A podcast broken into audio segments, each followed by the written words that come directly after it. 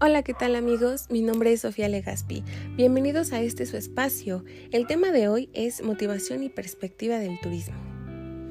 ¿Alguna vez te has puesto a pensar por qué viaja la gente y cuáles son sus motivos?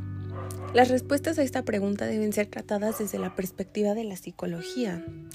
Todo parte de la necesidad, cualquiera que ésta sea, para después hacer frente al factor motivación, definida como los estímulos que mueven a las personas a realizar determinadas acciones y persistir en ellas hasta su culminación. Cuando hablan de turismo, la mayoría de personas piensan en solo viajar para divertirse y descansar. El turismo es más que eso. Detrás de una gran infraestructura de cinco estrellas, hay cientos de personas trabajando para hacer de tu estancia algo inolvidable.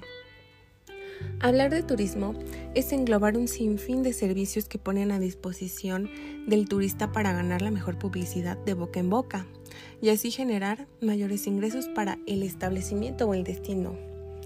Abordando los diferentes lugares en los que te encuentres cuando decides solo visitar una playa, una zona arqueológica o un centro ecoturístico podemos encontrar un número de colaboradores dando su mayor esfuerzo antes, durante y después de tu estancia.